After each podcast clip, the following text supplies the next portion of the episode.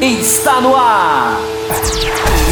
O mais tradicional podcast sobre corridas do Brasil. Os comentários e o debate sobre automobilismo de um jeito que você só ouve aqui. A partir de agora, Thiago Raposo, Diogo Gomes e Fábio Campos apresentam Café com Velocidade. Café com Velocidade. A dose certa na análise do esporte a motor. Para você que nos ouve no cafécomvelocidade.com.br, estamos começando o segundo bloco da edição 633, onde nós estamos fazendo aí um balanço final e geral, passando a régua e fechando a temporada 2019 da Fórmula 1. No primeiro bloco nós falamos bastante sobre o domínio da Mercedes, né, a fase enganadora da Ferrari ali na pré-temporada, falamos de Charles Leclerc e de alguns outros pontos e detalhes, alguns e-mails que recebemos. E neste segundo bloco é hora da gente então fechar, tocarmos aí nos assuntos que estão faltando para a gente realmente conseguir finalizar esse balanço de fim de temporada, Fábio Campos. Muito Bem-vindo a esse segundo bloco também. Gosto de te cumprimentar, porque vai que o nosso ouvinte está chegando primeiro no segundo bloco, por algum acaso cai de paraquedas aqui. Quero saber de você, Fábio Campos, de Max Verstappen. Quero saber de dessas três vitórias, desse dessa Red Bull vencendo corridas. Havia uma incerteza muito grande também no final da temporada passada com a mudança da Honda para Renault, para Honda. O que seria essa mudança? O que que resultaria? E Max Verstappen foi lá e conseguiu vencer mais três corridas para sua carreira, colocar mais três vitórias aí no seu currículo. Eu acho o seguinte, Raposo. É...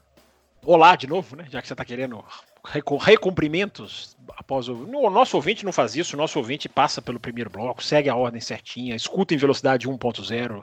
Quem é ouvinte de verdade não, não, não faz. não vem com subterfúgios. Agora, o Verstappen.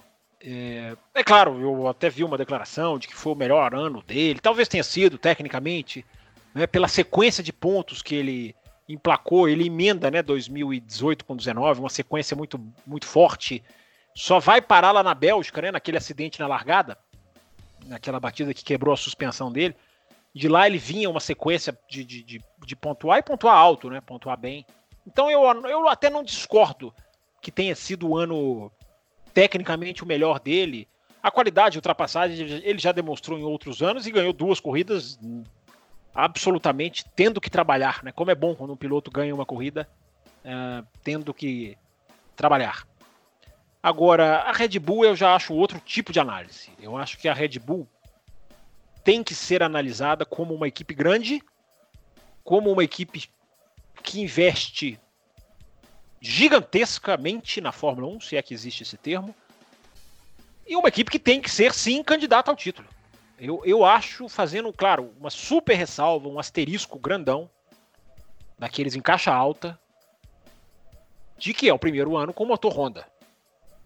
Mas a Red Bull ela já está se, ela está se especializando, Raposo.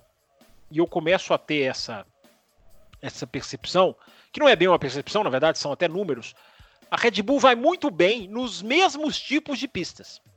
Tá na hora da Red Bull ameaçar a briga por vitória na Austrália. Tá na hora da Red Bull ameaçar a briga por vitória na Espanha, onde ganhou o Verstappen em 2016, mas com aquele acidente das, das Mercedes. Tá na hora da Red Bull chegar numa França da vida, que seja, e peitar. A Red Bull ela, tá, ela é sempre forte na Áustria, ela é sempre forte uh, uh, em Mônaco, ela é sempre forte Hungria. na Hungria, bem lembrado, ela é sempre forte no Brasil, onde o Verstappen não ganhou em 2018 porque bateram nele e ganhou muito bem em 2019. É, é, a Red Bull é o mesmo raciocínio que eu tenho para o Alex Albon. É preciso se nivelar por cima. Eu vejo, e a McLaren também se encaixa nisso. Eu vejo um certo romantismo, uma certa benevolência por parte. Estou falando da imprensa, tá? O torcedor é diferente. É, que para mim tá na hora de dar o passo para cima, que é a expressão que deveria ser subtítulo do café. Bigode, como dizem no jornalismo impresso. Nivelar por cima. É preciso se nivelar por cima. A Red Bull, legal, as três vitórias, bacana ver que a Honda não foi nenhuma decepção, casou com o chassi, aquilo que a gente já divulgou aqui, né? A Red Bull deixou a Honda ter toda a liberdade para fazer o motor e a equipe se adaptando à, à unidade de potência. Tudo isso parece dando certo. A Honda com mais cavalos, tudo isso uma maravilha. Está na hora, em 2020, de brigar por campeonatos. Tomar 15 a 3, que é o que nós lemos no primeiro bloco, quem não sabe o que nós estamos falando, eu não vou dar deixa aqui, vai entender lá, embora esteja, esteja muito fácil deduzir o que eu estou falando, tomar 15 a 3 é, é, é, já é inaceitável. Ainda mais tendo, por enquanto, nas suas fileiras, o melhor piloto do grid, ou um dos dois melhores pilotos do grid.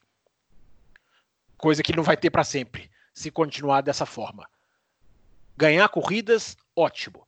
Está na hora de brigar por campeonato. A, a, o mesmo se aplica a Ferrari. Não estou sendo mais exigente com uma ou com outra, não. É, principalmente Ferrari tendo feito a pré-temporada que fez, mas a gente já falou bastante disso no primeiro bloco. Tem que nivelar por cima, Raposo. Eu acho três vitórias ok para 2019. Se alguém achar que eu estou sendo muito rigoroso, ok. Podemos até aplaudir.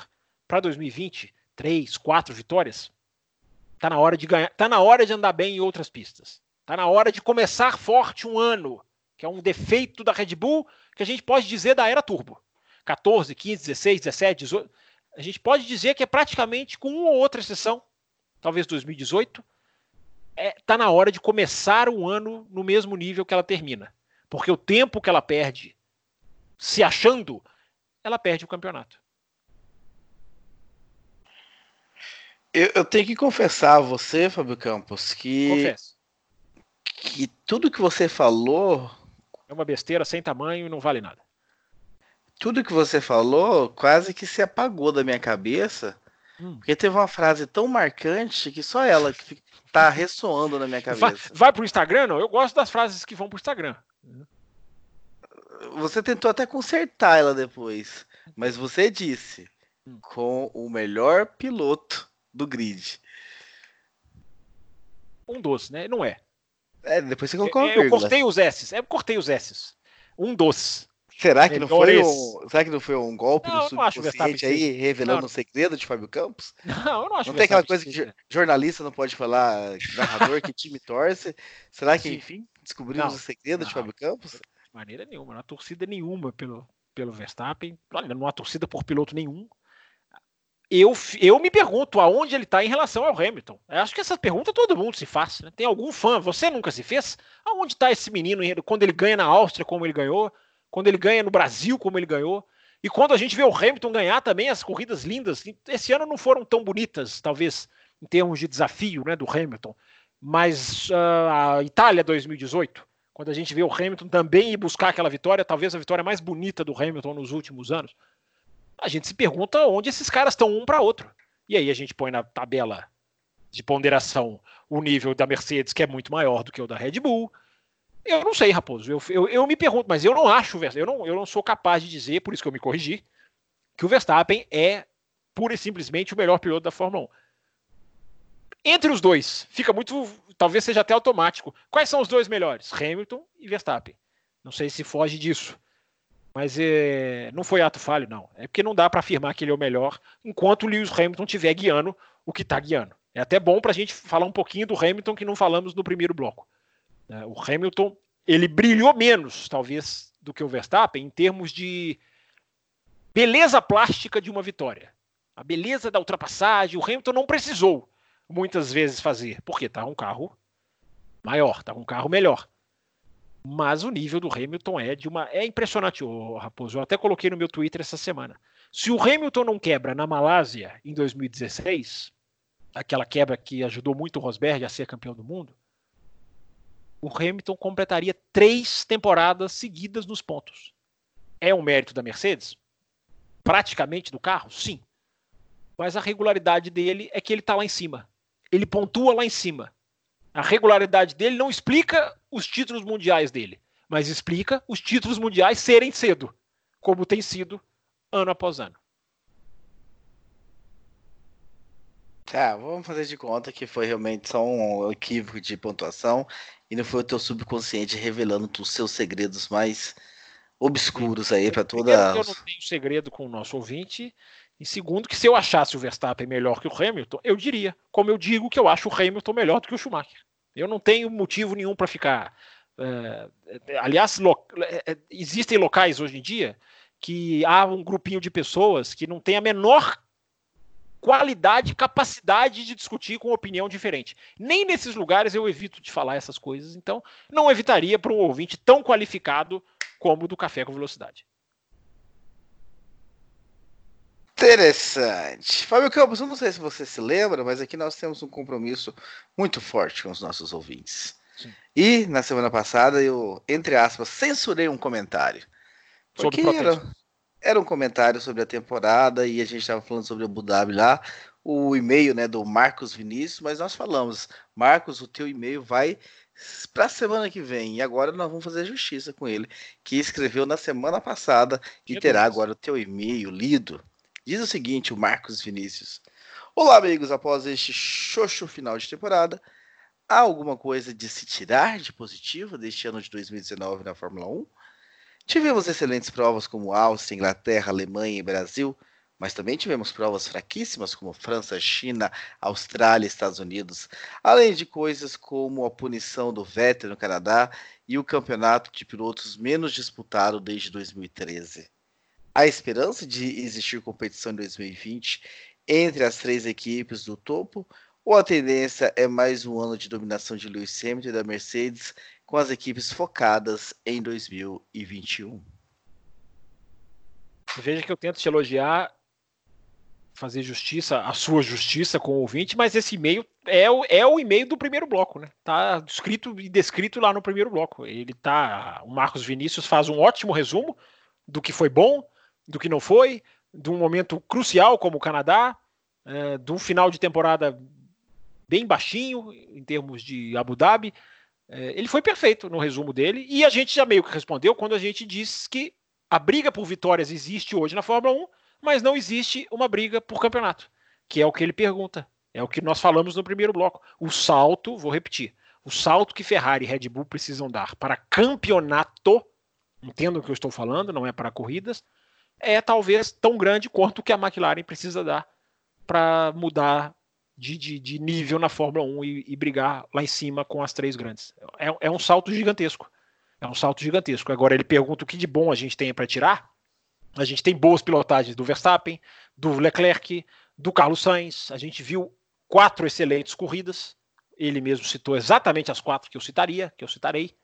É, Coisa de coisa boa tem. A gente tem uma Ferrari que conseguiu fazer um carro que não conseguiu converter, mas o mais difícil ela conseguiu, que é um carro com velocidade. Agora tem uma série de coisas que ela tem que trabalhar em cima disso, pilotos inclusive. Já respondemos. Então tá aí, Raposo. O resumo dele é muito, é muito bom, é muito legal. E uma parte dele já foi respondido. Agora, o que mais aí dele que, você, que ele citou que você acha que a gente pode explorar mais a fundo?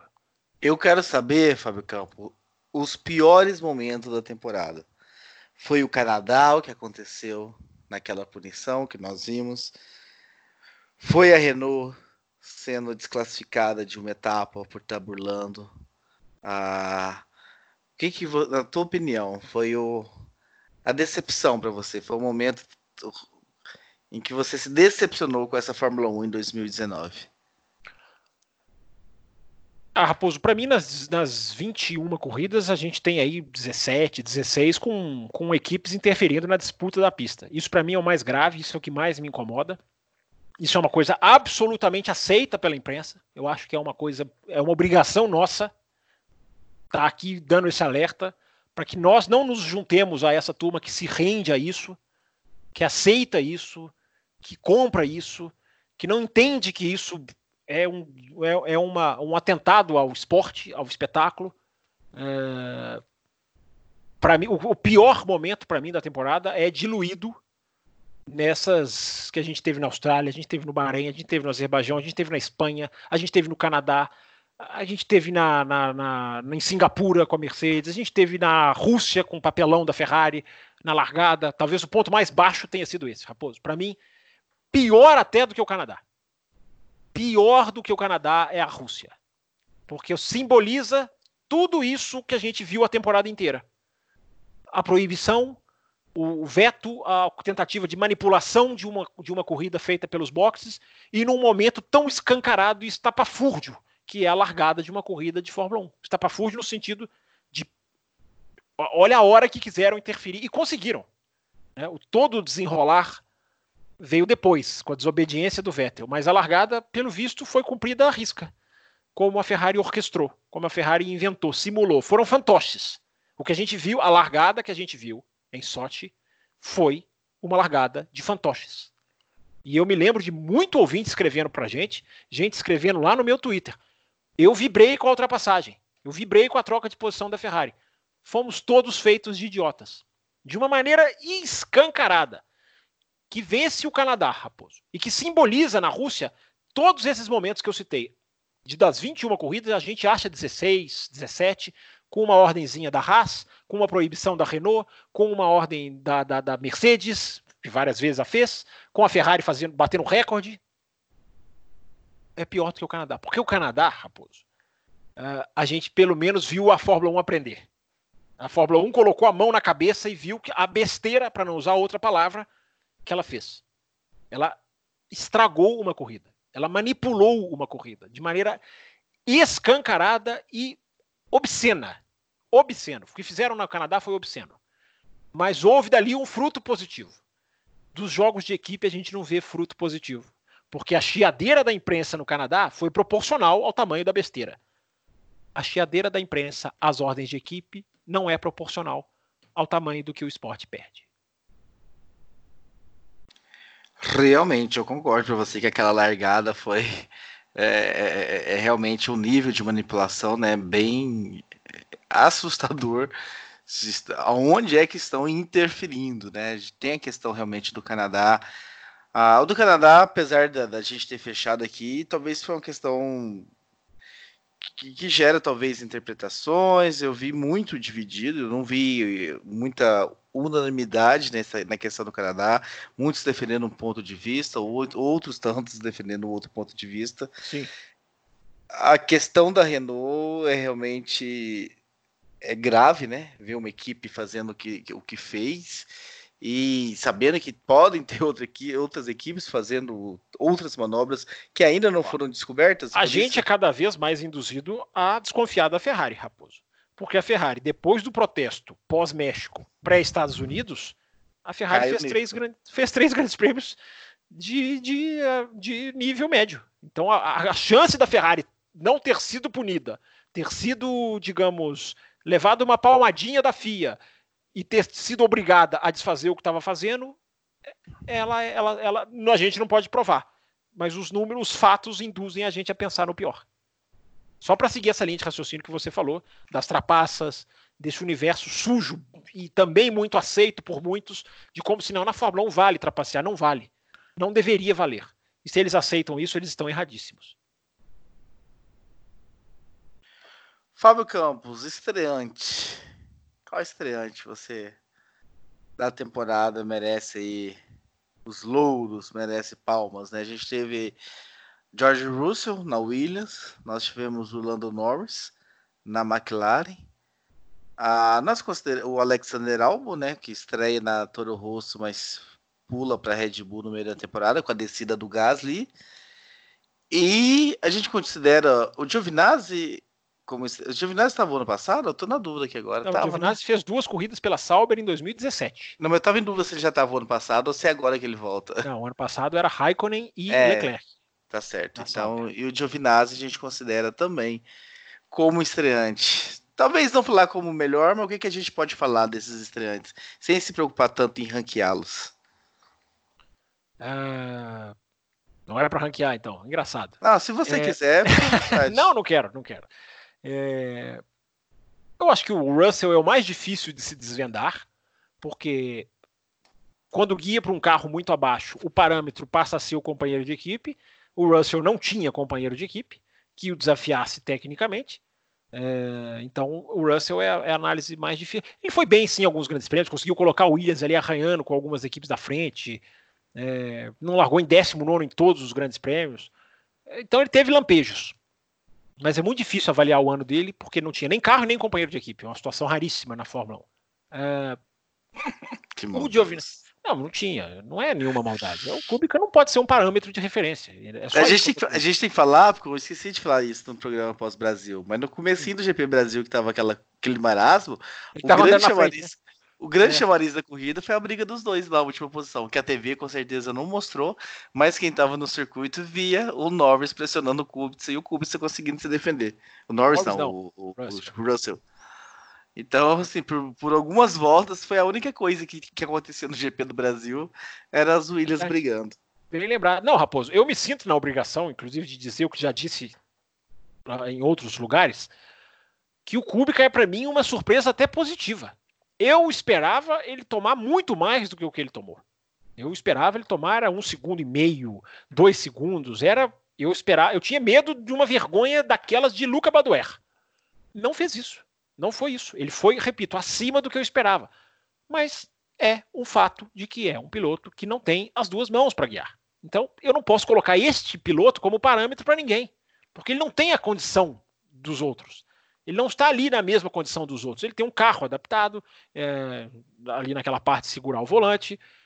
É, ele tem dinheiro que ele trouxe para a equipe, então ele não é um parâmetro de referência. Só por isso é aí onde reside a nebulosidade na análise do Russell. Não é desmerecer, não é ser maldoso. Eu já cansei de falar aqui, é muito triste o que aconteceu com o Kubica, mas aconteceu. Tapar o sol com a peneira, chamar de grande história de recuperação, isso para mim é a imprensa do oba-oba. Eu não acho que é uma grande história de recuperação. Seria se ele tivesse se provado feito uma Fórmula 2, feito um DTM, feito um EC, e aí, olha, olha, ele voltou, olha, ele tá guiando muito bem, olha, aí, então vamos trazer de volta para Fórmula. Isso que a Williams fez, é, para mim não, não tem nada de bonito, pelo contrário. Mas, repito, me surpreendeu até positivamente, porque tomou menos tempo de diferença do que eu esperava. Então, página virada do George Russell, rapidamente, o Giovinazzi é, não achei bom o ano dele. A evolução dele nas últimas quatro, cinco corridas é clara. Consegue classificar bem melhor do que o Raikkonen no finalzinho do campeonato inteiro. Então evoluiu, mas longe de ser um destaque. E a grande dúvida para estreante fica entre Albon e Norris. Porque os, o Albon ganhou o prêmio né, da FIA. Semana passada teve o prêmio da FIA lá, os troféus entregues para todo mundo. Enfim. E o Albon venceu, mas para mim eu, achei o Norris um estreante melhor. Apesar dos defeitos, apesar do Albon ter claramente sido melhor do que o Gasly, mas é o nível tem que ser lá em cima, né? O parâmetro de análise não pode ser o Gasly, porque o Gasly também é muito, foi muito fraco na Red Bull. Então, Raposo, o Norris, apesar de vários erros, apesar de claramente sair do carro e falar várias vezes, não, eu errei nisso, eu tenho que aprender a fazer isso, é, aqui a posição não defendi para o Pérez, é, fui, fui, fui muito bobo, mas ele ganhou do Sainz em classificação. É, ganhou, ficou 11 a 10 na briga de qualifies entre os dois. Então isso é um mérito também para um, um, piloto estreante. Eu acho que nesse detalhezinho ele, ele, ele possa ter sido o estreante do, do ano. Porque o álbum, para mim, falta velocidade. A grande qualidade do álbum é a briga, disputa de freada. E eu acho que nesse aspecto o Norris, então, em termos de desempenho geral no ano, eu acho que o Norris foi um pouquinho à frente do álbum, mas eles estão bem parecidos, Raposo. Ou, ou e você? Ou você acha que o prêmio da FIA foi justo para o inglês que corre com a bandeira da Tailândia? Não, eu fico com o Norris também. Norris uh, apresentou realmente. E é o voto também da Graziella. Então, a Graziella também mandou os votos dela aqui. E ela também votos vota... de quê? De melhores pilotos? Melhores. É, Ou votos de Feliz Natal? Não estreante do ano dela. Ah, votos de estreante do ano. E ela votou Foi... no álbum? No Norris. Ah, no Norris. Ótimo. Então a Grazi também colocando aqui, eu acho que o Norris. Ah, talvez a gente está sendo induzido a, a, um erro aqui também. Eu acho que essa questão de ranking, por isso que eu te falei, assim, não precisa ranquear. Ah, muito vamos, obrigado. Vamos comentar, porque, sabe, equipes diferentes e tudo mais, a McLaren. A, a gente pode achar, a gente pode comemorar o que a McLaren fez, mas é muito pouco, né? Comemorar que a grande McLaren vencedora de tantos títulos, terminou apenas uma quarta colocação. Ou a gente pode vir por outro lado, a grande McLaren que passou por anos terríveis, enfim, conseguiu terminar na quarta colocação, conseguiu ao pódio com, com Carlos Sanz no Brasil, e é motivo para festejar. Então, são os dois lados aí da McLaren, mas o Norris aí conseguiu destaques, vários Q3 e tudo mais. Não sei até que ponto, com o carro que tinha, com a evolução da McLaren, não fez mais do que obrigação e tal, fica essa dúvida. Ele tinha, mas... Raposo, só um parênteses, ele tinha até uma certa parte do ano, não vou me lembrar em qual grande prêmio, ele era o único fora das três grandes que tinha média de largada dentro do Q3. Ou seja, a média das largadas dele, eu acho que foi ali para Bélgica, Singapura, mais ou menos até aquela época do ano. Depois eu não tenho os números, não posso cravar. Mas ele chegou a ser o único piloto fora dos, do, das três principais equipes que tinha média de largada abaixo de décimo lugar. Então, por tudo isso, nós fechamos aí unânime com, com, com o Norris. Eu quero saber de você agora, Fábio Campos, da Fórmula 1B. Já que a gente começou a falar de McLaren. Como a gente começou a falar da McLaren, o que que há? O que que dá de tirar de bom nessa temporada 2019? Do resto, que não é nem Ferrari, nem Mercedes nem Red Bull. Eu acho que os dois resu resultados bons da, da Toro Rosso, deixa, não vai se chamar mais Toro Rosso, vai mudar de nome. Acho até que já mudou, né? É, ela teve dois resultados históricos, que foram dois pódios, mas ela não teve nível de andar para brigar por pódio. Foram, foram situações circunstanciais. Agora, os resultados foram grandes, sem dúvida foram grandes. E foi legal ver a Toro Rosso, os mecânicos da Toro Rosso, meu Deus, né? Momento da temporada, aquela reta final no, do Gasly com o Hamilton na última volta de Interlagos. Até o Raposo estava lá para ver. Raposo não vi, não via uma última volta de Interlagos, devia ter uns 6, 7, 8 anos. Até o Raposo estava lá para ver a última volta de Gasly e Hamilton. Uh, então ver a Toro Rosso vibrar e a alegria dos mecânicos. Eu ainda não revi a corrida, você já reviu, né, Raposo? Do, de Interlagos, né? Você revê Sim. rápido, né? Uh, mas a imagem dos mecânicos da Toro Rosso na Alemanha, né, naquele pódio do Kvyat, aquela festa, aquilo é muito legal de ver, né? Então, sempre com um parênteses, o asterisco não é o nível da equipe. A equipe não briga por pódios. Mas a equipe conseguiu aproveitar duas situações e, e cravar dois pódios, o que é muito bonito. Então eu acho que essa, Raposo, fica sendo a, a, um dos destaques. A evolução da McLaren, você já falou tudo. Eu até falei exatamente como você no Twitter, enfim. Concordo com, com você disse, a McLaren está num processo de evolução, apesar da televisão inglesa falar várias vezes a expressão McLaren is back. É, não está de volta. Não tá. E eu acho isso um exagero, porque você explicou muito bem. McLaren é McLaren, não é Toro Rosso, não é, não é Renault, não é. McLaren é McLaren. E a Renault é a decepção, já que eu esbarrei na Renault. A Renault é a parte ruim. A Renault é, é o mergulho para baixo. A Renault é a equipe que está mudando de as suas peças no departamento de aerodinâmica, que parece ser o grande problema da equipe. Quando a equipe fornece motor para um cliente e esse cliente vai muito melhor, é, não quer dizer que o motor é uma maravilha, mas a primeira área que você olha é a de aerodinâmica. Então, já, a gente já falou aqui né, no Grande Prêmio dos Estados Unidos, que eu falei aqui no café, sobre uma reestruturação que estava acontecendo naquele dia, não era planejada para 2020, não. Era naqueles dias do final de semana dos Estados Unidos. Essa semana saiu o Nick Chester, depois de 20 anos como diretor de aerodinâmica. Enfim, tem que se mexer. É isso. É, é, é, uma, é um fracasso a Renault nesse sentido, nessa área de não conseguir extrair do próprio motor o que outras já extraíram. Antes a Red Bull, agora a McLaren. Fora a pataquada que você citou muito bem no Grande Prêmio do Japão, que merecia uma punição muito maior do que a simples e leve perda de pontos. Mas a gente vive numa Fórmula 1 que tem medo de punir para não ter medo, porque tem medo de perder. A gente vive numa Fórmula 1 complacente com a maracutaia, complacente com a, a desonestidade. E aí eles perderam só os pontinhos daquela corrida, quando já vinham fazendo aquilo a temporada inteira. Um absurdo. Só para quem não está ligado no que você falou, né, da mudança do nome da Toro Rosso, né, a equipe vai se chamar agora Alpha Tauri, que é a marca, né, de roupas da Red Bull. A Red Bull em 2016 lançou aí uma linha de roupas e tal, masculinas e femininas a, que tem lá o touro desenhado e tal, e essa marca se chama Alpha Tauri.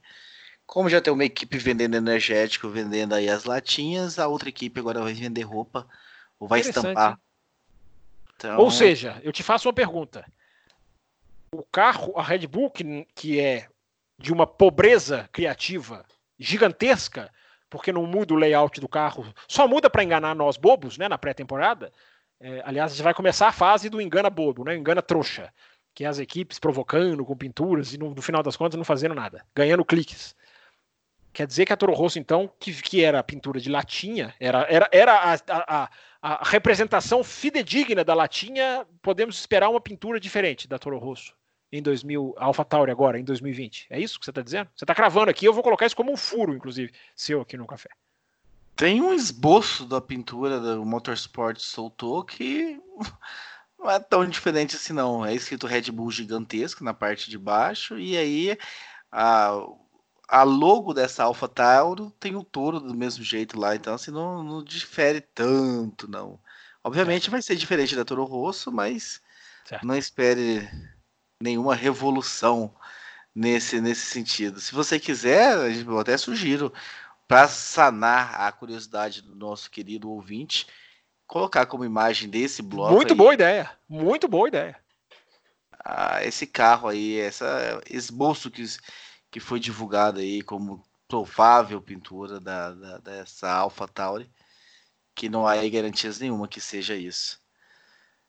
Fábio Campos, depois de falar dos piores, depois de falar da, das revelações, vamos entregar o troféu Café com Velocidade, aqui inspirando no podcast F1 Brasil. Lá vem, lá vem. Falar realmente dos melhores, assim, pontuar. Acho que Lewis Hamilton Mercedes está ali a, acho que é unânime, né? Nós dois, pelo menos. Não sei se você concorda comigo. Leclerc, nós falamos bastante dele ali no primeiro bloco. Mas o que que de destaque, de melhor, de coisas boas dá pra gente numerar? Não precisa ser necessariamente equipe, piloto, pode ser momentos, pode ser alguma coisa que aconteceu na temporada e que realmente merece destaque por todas as críticas que a gente fez aí durante a temporada, porque ela não foi mil maravilhas, ela não foi um mar de rosas, mas sim, também tiveram momentos bons. E quais são esses momentos que merecem e que devem ser pontuados para não serem esquecidos? Ah, o melhor momento da temporada para mim, a grande disputa, a grande briga para não ficar de a melhor não fugir da melhor ultrapassagem. Vou até colocar no Twitter essa semana. é, é Twitter lá, o arroba campusfb, para quem quiser seguir, o arroba Thiago Raposo, para quem quiser seguir, e o arroba café, café Velocidade, é assim, tá? Café Velocidade no Twitter, para todos seguirem, tem obrigação todos de seguir. A briga das Toro Rosso na Hungria. Para mim, é o momento técnico mais bonito da temporada. Tivemos ultrapassagens belíssimas do Verstappen na Áustria, a última, inclusive, sobre o Leclerc, né, no finalzinho. A Inglaterra é um festival de de belas ultrapassagens, ao contrário da França. É um festival ali de você encontra automobilismo no mais alto nível. Uh, as relargadas do Brasil são para a Fórmula 1 aprender, como eu já disse, algumas semanas atrás. Mas o melhor momento da temporada para mim são as quatro curvas lado a lado na Hungria. Não estou falando no Bahrein, não estou falando em Spa, não estou falando é, na Hungria. É, das duas Toro Rosso, que foram na curva 1, 2, 3 e 4. A briga mais linda do ano para mim. Um período mágico, né, Raposo, de três corridas indiscutivelmente uh, de altíssimo nível, Áustria, Inglaterra e Alemanha. Tá maldoso, foram mais três. Não, calma, estou falando do período. Depois veio o Brasil, que a gente não pode nunca tirar de uma corrida antológica. Metade, né? Mas um final que valeu, valeu a corrida, sim. É aquele final que salva a corrida e não foi exatamente o final, né? Foram, não foi só a última volta, foram várias voltas boas para o finalzinho de Interlagos. Mas a Áustria, uma, uma exibição de gala. A Inglaterra, para mim, a melhor corrida do ano. Eu não tenho a menor dúvida. Claro que é, cada um vai com a sua opinião. Tem muita gente votando na Alemanha. Enfim, é, é bom ter essa discussão. Esse é o positivo de 2019. São pouquíssimas corridas para uma temporada de 21. A Fórmula 1 supera a MotoGP nesse ano, inclusive, para mim, que já perdeu de goleada em vários anos. Esse ano, se a gente colocar as duas temporadas, a MotoGP talvez não tenha tido o número de ápices que a Fórmula 1 teve. Repito, pouco, porém valiosos. Essas corridas de 21, a gente tirar quatro indiscutíveis, e eu vou falar o que eu falei no primeiro bloco. Estou falando tecnicamente com emoção, a gente inclui a Hungria, a gente inclui a Itália, a gente inclui outras provas no sentido de emoção. Mas eu estou falando daquela corridaça, aquela em que todo mundo desliga a televisão suado na cadeira, se bobear. Áustria, Inglaterra, Alemanha e Brasil, acho que são inquestionáveis, não é, Raposo? Acho difícil que alguém questione a qualidade dessas corridas. Queríamos ter mais, mas sendo otimistas, foi melhor do que 2018, 17, 16 e 15 e 14, talvez, em termos de ápice. Então fica registrado, Raposo. Aí essa avaliação. Não sei se eu respondi a sua pergunta ou se faltou alguma coisa. Falei não, até você... melhor ultrapassagem, que você não me perguntou, eu falei. Sim, você passou falando da corrida, ultrapassagem. Mais alguma coisa que você queira pontuar como positivo? Não? Ou eu é isso? Não, eu acho que passou. A, a, a evolução pós-Canadá é um ponto positivo da Fórmula 1 aprender, entender que o tamanho do que ela fez é muito grave, de tirar uma corrida de um piloto que fechou a porta para outro, é, que não errou uma curva de propósito e que os carros simplesmente se aproximaram. E muita gente achou que isso era um atentado contra a vida de alguém. A Fórmula 1 conseguiu perceber mais fácil do que muitos fãs. De positivo, Raposo, embora eu ache mal usada, a hashtag Let Them Race, que bombou, podemos dizer assim, após o Canadá, e que deveria ter sido, o seu significado deveria ter sido ampliado contra ordens de equipe. Porque aí teria sido o ano realmente do Let Them Race. Mas a reação pós-Canadá, outra coisa positiva, Raposo, né? Não só a reação da própria Fórmula 1, como a reação do público, que votou contra aquela corrida, que, que clicou no, no, no, no, não gostei na, na, na, página do YouTube, que superou aquilo ali, foi uma manchete mundial de positivo a reação do público pós-Canadá. Com certeza, Fábio Campos. Legal realmente ver essa participação, essa mobilização uh, do pessoal votando e, e, talvez ligado a esse fato do que aconteceu no Canadá, Fábio Campos, para a gente fazer justiça, talvez seja a obra da gente pontuar, né? Não deixar passar em branco que foi a temporada sem Charles White, que no é início verdade. da temporada uh, lá na Austrália, vésperas do início do campeonato, veio a falecer. Era o homem que que estava à frente aí dessas análises, dessas, dessas punições.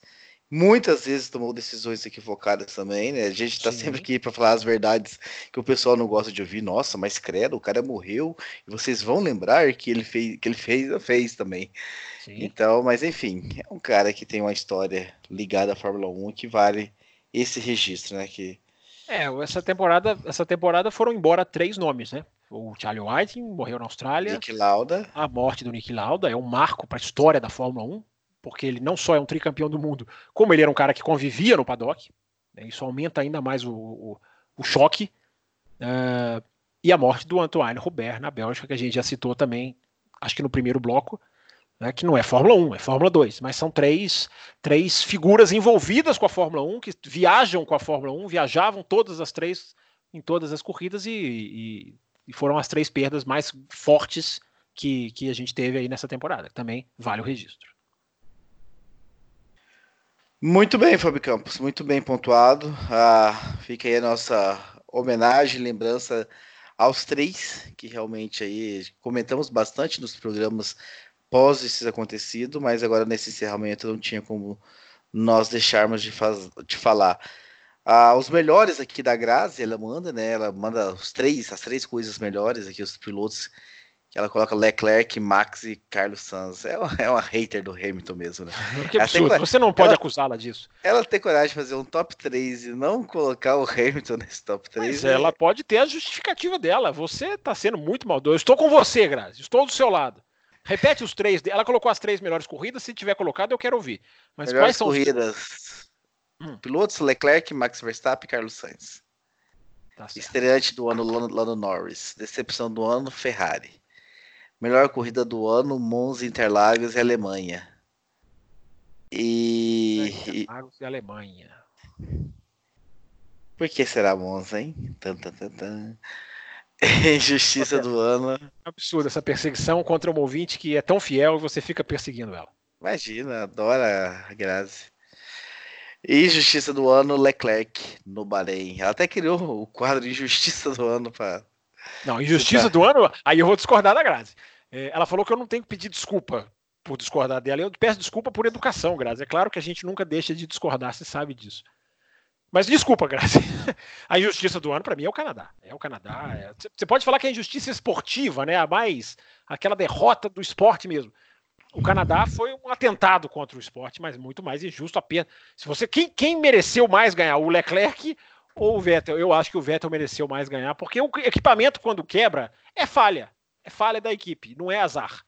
O, o Vettel, coitado, foi, foi tirado dele a vitória de uma maneira muito deselegante, até eu diria. Então, para não falar que eu não discordei de você, Grazi, tá aí essa, essa correção.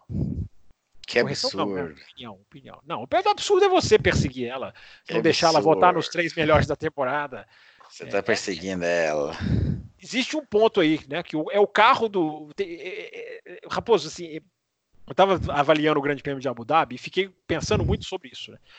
É, o mérito de um piloto que ganha uma corrida de ponta a ponta contra os outros que lutam no restante do, do pelotão. Por isso eu entendo. Posso não concordar.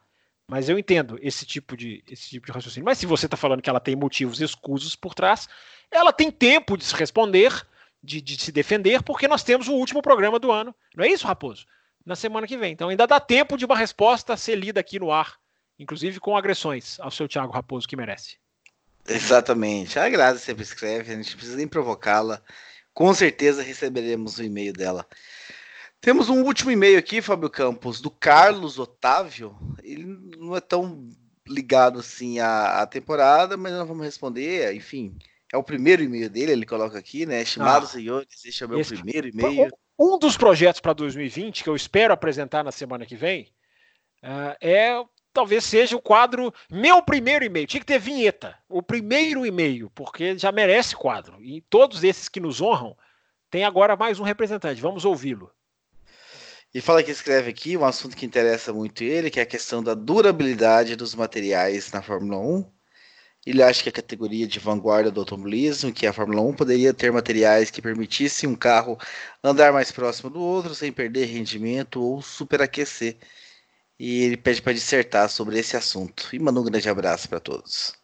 É, a gente pode até voltar nesse tema depois. Eu não sei se ele já ouviu nossas edições ao longo do ano, ou 2018 mas essa é uma tecla que eu já bati aqui. Né? Só resolver a questão da aerodinâmica, de seguir o carro, é metade do processo. O desgaste de materiais é. O, ou, já teve até gente que me corrigiu, que falou que desgaste não é exatamente a palavra. Mas o superaquecimento dos materiais, talvez para usar a expressão correta, é, é, é, não resolve, principalmente dos pneus, mas entra suspensão, entra freio, entra o próprio motor é, é, isso é muito grave.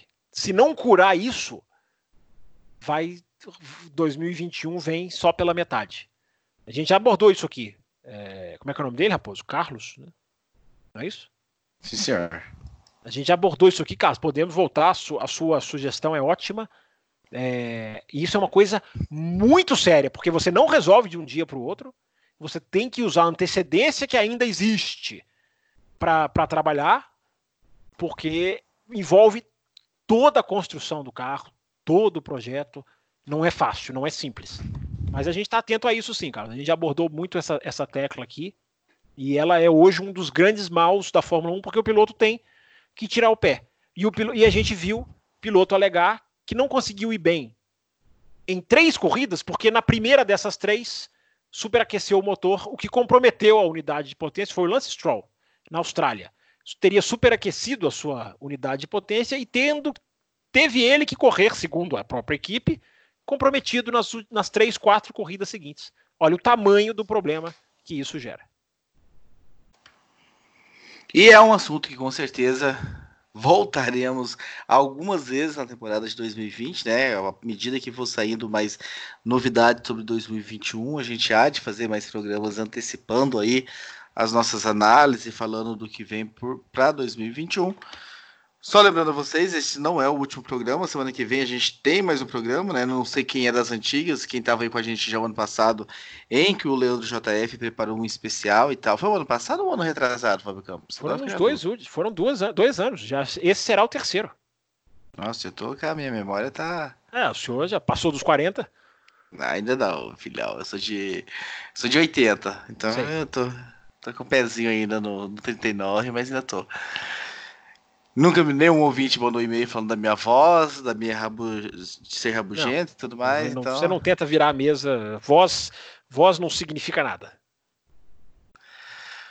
Enfim, Fábio Campos, com isso a gente vai chegando ao fim de mais uma edição. Só antes de terminar, quero dar um recado para galera do automobilismo virtual, o pessoal que gosta de correr e aqueles que querem correr, mas ainda não começaram, não sabem muito bem por onde começar. A gente tem uma parceria muito interessante com o pessoal da King of Asphalt, que é uma equipe de automobilismo virtual. Eles têm aí um perfil no Instagram que é as iniciais, né? O K, o O e o A, é o COA, underline e Motorsports. Entrem lá, eles estão aí ah, presentes nos principais campeonatos nacionais.